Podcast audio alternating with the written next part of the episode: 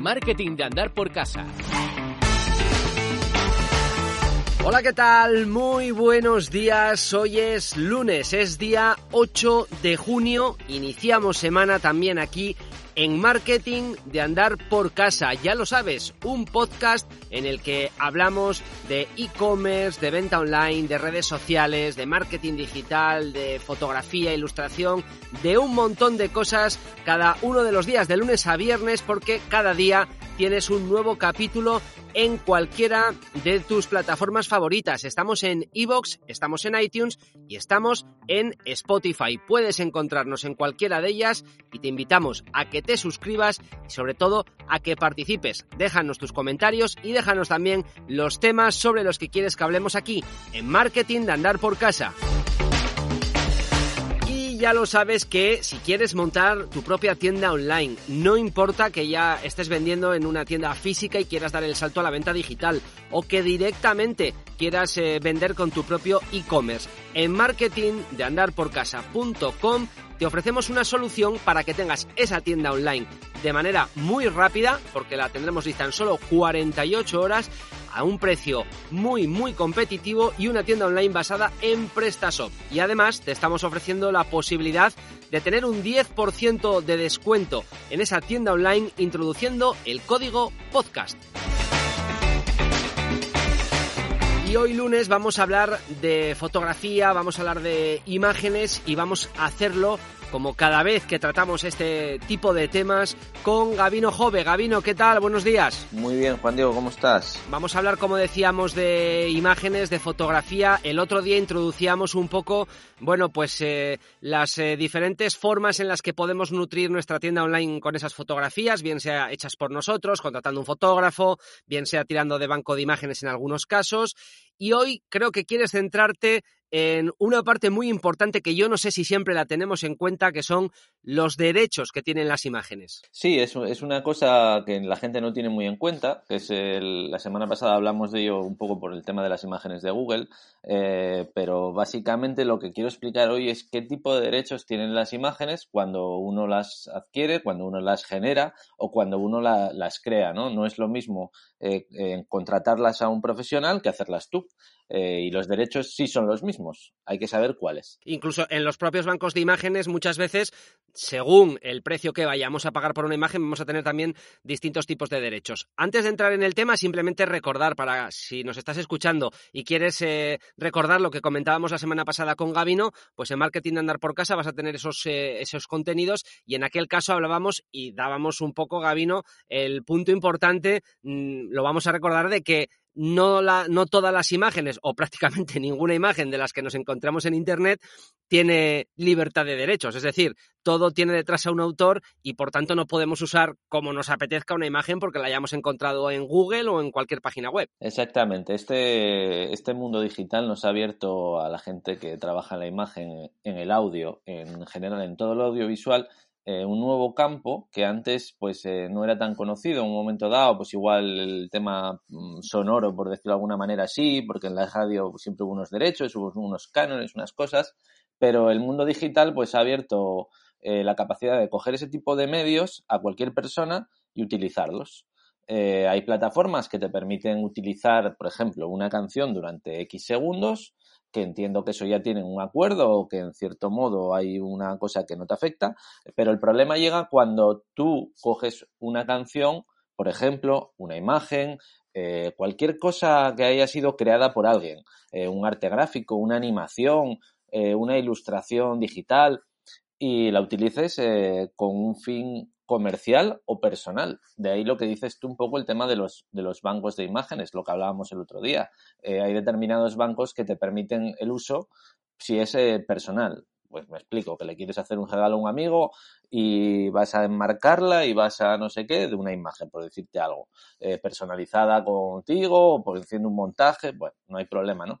Pero muchas veces sí hay un fin comercial y el fin comercial es algo que, que tampoco es muy determinante, me explico. ¿dónde acaba lo personal y empieza lo comercial? Si tú a nivel particular haces una, imagen, utilizas una ilustración de alguien y haces un montaje fotográfico eh, y en vez de regalarlo lo vendes, lo vendes entre comillas, aunque sea casi por cubrir, cubrir los costes, ya, ya, es, ya es comercial es, esto es difícil. Esto es difícil y hay que tener en cuenta que lo principal es tener las cosas claras. Lo que creas tú es tuyo y lo que no creas tú no es tuyo. Efectivamente, hay que tener muy en cuenta los derechos que tenemos o podemos eh, utilizar sobre una imagen. Sobre todo, cuando hablamos de bancos de imágenes, fijaros siempre muy bien antes de, aunque, aunque estéis pagando por una imagen, muchos de ellos te van a dar restricciones de uso, es decir, pues a lo mejor puedes utilizar tu imagen para la web, pero no para pasarla por televisión en un spot. Entonces, esto es algo que hay que tener muy en cuenta. Gabino, ¿qué pasa con las imágenes cuando eh, contratamos a un fotógrafo? ¿De quiénes son esos derechos? ¿Cómo las podemos utilizar? ¿Esto hay que dejarlo cerrado por un contrato? ¿Cómo funciona exactamente este tema? Sí, lo, lo ideal es dejarlo cerrado con un contrato, un presupuesto que quede aclarado, ¿no? Un mail en el que te explica un poco las condiciones del servicio es, válido ante cualquier bueno, problema que pueda haber. Eh, realmente es muy fácil. Yo lo explicaría de la siguiente manera. Eh, hay dos tipos de derechos, eh, digamos, sobre una imagen que no haya personas, ¿vale? Luego voy a explicar esto. Hay el derecho industrial de la fotografía. Voy a dar la fotografía, aunque el vídeo sería lo mismo, incluso la música sería lo mismo. Industrial. ¿Qué quiere decir industrial? Pues que va a haber un uso de esas imágenes. Es decir, yo contrato un fotógrafo y le digo, oiga, mire, me va usted a hacer estas tres fotos de estos tres productos para mi tienda online, por decir algo. pero quiero que sean mías. Es decir, estos derechos son para mí. Yo los pago, esta foto la uso yo y no la puedes ni vender a un tercero, ni compartir, ni publicar, ni nada. Es mío. Yo te pago, usted me dice cuánto cuesta, yo se lo pago y tan amigos. Pero luego hay otros derechos, que son los derechos eh, intelectuales de la imagen. Es decir, tú por mucho que hayas propuesto a un fotógrafo hacer determinada foto, el autor siempre, siempre, siempre va a ser ese fotógrafo. Es decir, no puedes decir, bueno, yo encargué esta foto, la usé, la pagué, pero es que es mía, la hice yo. No, no, tú no la hiciste. Parece muy obvio, pero no siempre lo es.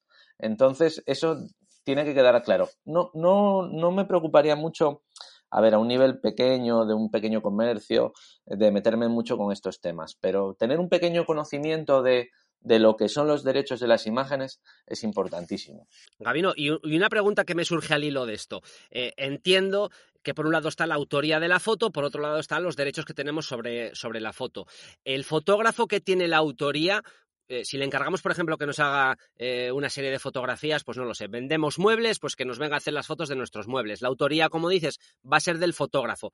¿Puede el fotógrafo utilizar esas fotos para otros trabajos? En principio no él siempre podría alegar que su foto es suya, es decir, yo soy el autor de esta foto y podría mostrarla. Sí, en privado sí, incluso esto, esto se habla. Esto son cosas que, bueno, en un momento dado se hablan, ¿no? Eh, pongo un ejemplo muy claro y que me voy a ir a, lo que todo el mundo conocemos, ¿no? Cuando hablamos de fotógrafos. Bodas, bautizos y comuniones. La BBC eh, famosa. Exactamente. Eh, es el ejemplo fácil. Vamos a llevarlo un poco a la parte de, de tienda online o de comercio, de lo que consideremos, pero es lo mismo.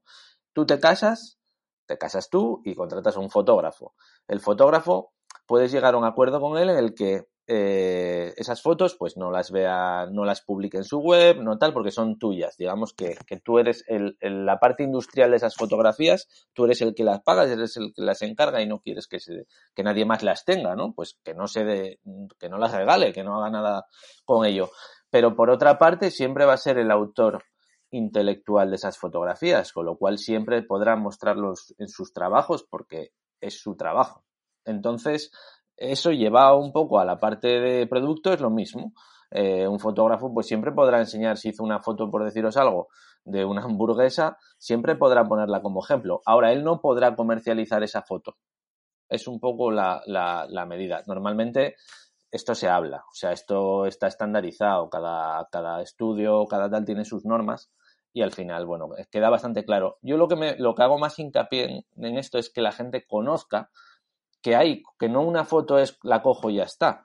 Una foto, pues detrás del sector audiovisual eh, hay mucha gente, viven muchas familias, lleva mucho tiempo, porque a veces eh, lo que puede parecer una cosa muy sencilla de un, yo qué sé, un postre, ¿no? Hacer la foto, tal, lo ponemos, ay, qué guapo, dos minutos, ¿no? Igual para esa foto eh, fueron tres horas, cuatro, cinco y eso, bueno, pues requiere de un conocimiento técnico, requiere de un esfuerzo, requiere de, de unos medios que en cierto modo hay que proteger. entiendo, Gabino, resumiendo un poco lo que estabas comentando, que cuando contratamos entonces a un fotógrafo, eh, bien sea para nuestra web, nuestra tienda online, nuestras redes, nos va a hacer una serie de fotografías que vamos a poder utilizar, eh, que la autoría va a seguir siendo de ese fotógrafo, es decir, no nos la podemos atribuir y que, por ejemplo, una de las cosas que entiendo tampoco podríamos hacer, hablando antes de los bancos de imágenes, es coger esas fotos, subirlas a un banco de imágenes y venderlas nosotros para sacarnos un extra. No se debería, pero bueno, siempre se puede llegar a un acuerdo.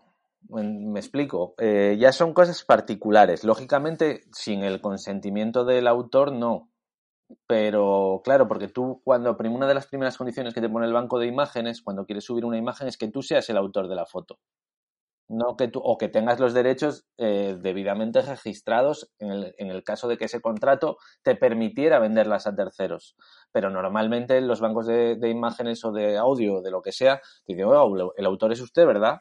No, es que, claro, porque se meten en un lío. Ellos eh, siempre, digamos que tienes que hacer, entre comillas, una declaración jurada de que eres tú el autor. Tiene su, tiene su criterio, porque si no yo empezaría a coger cosas de, gente y lo empezaría a subir.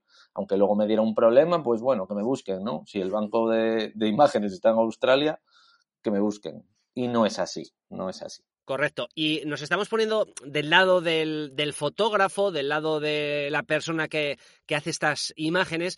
Vámonos al otro lado, vámonos al lado de la persona que tiene esa tienda online, que contrató al fotógrafo eh, para hacer una serie de fotos. Vamos a suponer que yo tengo una frutería y, y, y, te contrato a ti como fotógrafo para que me hagas este, estas fotografías. Entiendo que es algo que no pasa habitualmente, pero también entiendo que no está de más eh, dejar también muy claro que, bueno, esas fotografías el fotógrafo no las utilice luego si le entra otro proyecto de otra tienda online de frutería, porque al final las naranjas son naranjas, ¿no? Quiero decir que luego no veamos nuestras fotos eh, en otra página web también, ¿no? Claro, claro, claro, esto es lo mismo, exactamente. Eh, tú como fotógrafo luego tendrás que buscarte la vida si te llega otro cliente con, con el mismo proyecto para hacerlo diferente o para hacerlo y tener en claro que cada, cada cliente es como cada cliente. Esto, es como una persona que vende bicicletas, pues no le puede vender la misma dos veces a uno. Aunque diga, bueno, es que me la dejo aquí reparando, te la vuelvo a vender. Bueno, sería una estafa, ¿no? Entonces, eso, a ver, el mundo de la fotografía, de la imagen y de todo, eh, hubo unos años en los que hubo mucho intrusismo, como todo. Entonces, eh, cualquiera te hacía una boda, cualquiera te hacía eh, cualquier cosa, ¿no? Por, por la, cómo se popularizó un poco el tema de, de, de, los medios, ya era más barato comprar equipo, hay mucha afición, cosa que, que creo que es eh, muy enriquecedor para el sector, porque todo lo que sea aficionado que se, que se implica, que se involucra, que compra material, hace que todo baje, con lo cual es bueno pero y, que, y, que, y, que, evolucione, ¿no? Al final el profesional le obliga mucho a estar muy en la moda, muy en la tendencia, muy a lo que sale, que me parece fantástico. Dicho esto, eh, hubo mucho intrusismo y, había mucho piratilla. Entonces, bueno, yo siempre recomiendo que si no lo haces tú mismo, eh, antes que que te lo haga un amigo, vale más que contrates a un profesional. Digas, claro, porque tú eres profesional de esto. Digo, bueno, sí, claro, pero no lo sé, he visto a lo largo de los años mucha gente que el que se lo haga un amigo le llevó muchos problemas, incluso de este tipo, ¿no? De autorías, de decirte, mira, tal, no sé qué, y ser una foto que no era de él. Sí, por eso siempre recomendamos que para cualquier trabajo lo ideal siempre es contar con, con profesionales que van a saber hacer mejor su trabajo, eh, van a ayudarnos mucho más y lógicamente el resultado siempre va a ser mejor. Una pregunta, Gabino, ¿qué pasa si no tengo en cuenta nada de lo que estás comentando ahora, cojo una foto que me he encontrado por ahí y la utilizo. ¿A qué me puedo enfrentar? Bueno, eh, a ver, eh, te enfrentas de mano a, pues me imagino que a un requerimiento, ya sea de un abogado o de sea de, tal, de representando al autor o a la compañía propietaria de esos derechos, y por, porque lógicamente aquí te puedes enfrentar a, dos cosas, a que te denuncie el autor de la imagen o del vídeo o del audio y que te denuncie la empresa que pagó o el particular o lo quien sea que haya pagado esa imagen. Es más, voy a, a, un tema más que no hemos tratado. Te puede denunciar hasta la persona que salga en la imagen, porque ahí entrarían los derechos de imagen, que todavía no hemos hablado de ellos.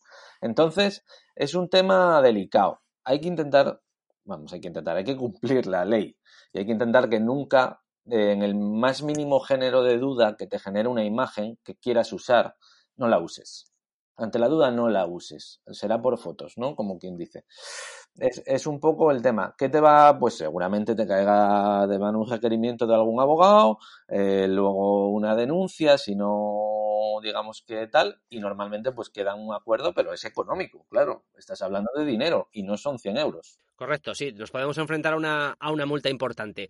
Gabino, vamos a entrar en este último apartado que querías comentar, que son los derechos que tienen las personas que aparecen en esas imágenes. Sí, eh, a ver, eh, por ejemplo, cuando vamos a hacer una sesión de fotos con modelos, pues es importante que eh, los modelos cedan su imagen por un tiempo normalmente indefinido para una campaña, por ejemplo, bueno. Y ojo, solo quiero hacer un apunte en esto, porque yo sé que tú como fotógrafo profesional hablas de modelos. Ojo, cuando hablamos de modelos, no nos referimos únicamente a, a, los supermodelos, a cualquier persona, a un amigo que, que decidas que va a participar en unas fotos tuyas para una campaña en redes sociales. Da igual quién sea, es un modelo. A un muñeco para entendernos. sea quien sea el muñeco, pues, eh, pues incluso un perro. O sea, puede ser cualquier, cualquier cosa que no sea una cosa, es decir, cualquier cosa que esté viva y que sea de alguien, ¿no? Eso ya puede generar un derecho de, imagen. Si es cierto que, bueno, eh, hay excepciones, pues yo qué sé, en una empresa, pues que uno de los de la empresa se preste a hacer de modelo, pues bueno, hay excepciones porque hay un contrato vinculante, bueno, hay determinadas cosas. Pero cuando una persona que quiere montar una tienda dice, voy a llamar a la amiga de una prima mía que es muy guapa y a su novio que es muy majo y muy salado y también muy alto y muy guapo voy a hacerles unas fotos sujetándome, yo qué sé, mis productos o tal, así como no sé qué. Y el día de mañana tienes un problema, eh, esa amiga va a decir, es que yo no firmé nada, es que a mí no me pagaron, es que, es que, es que, ¿y cómo lo justificas? Hay unos derechos de imagen, no caducan los derechos de imagen, es decir, siempre mm, no puedes vender tu imagen por tal, con lo cual normalmente son indefinidos. Y eh, lo que se suele hacer es un pequeño contrato donde dice que, a ver, yo a la gente no le quiero meter miedo con esto. Dice, vaya, contratos, bueno, vaya lío. A ver, si tú tienes a alguien de confianza y te fías, es tu problema.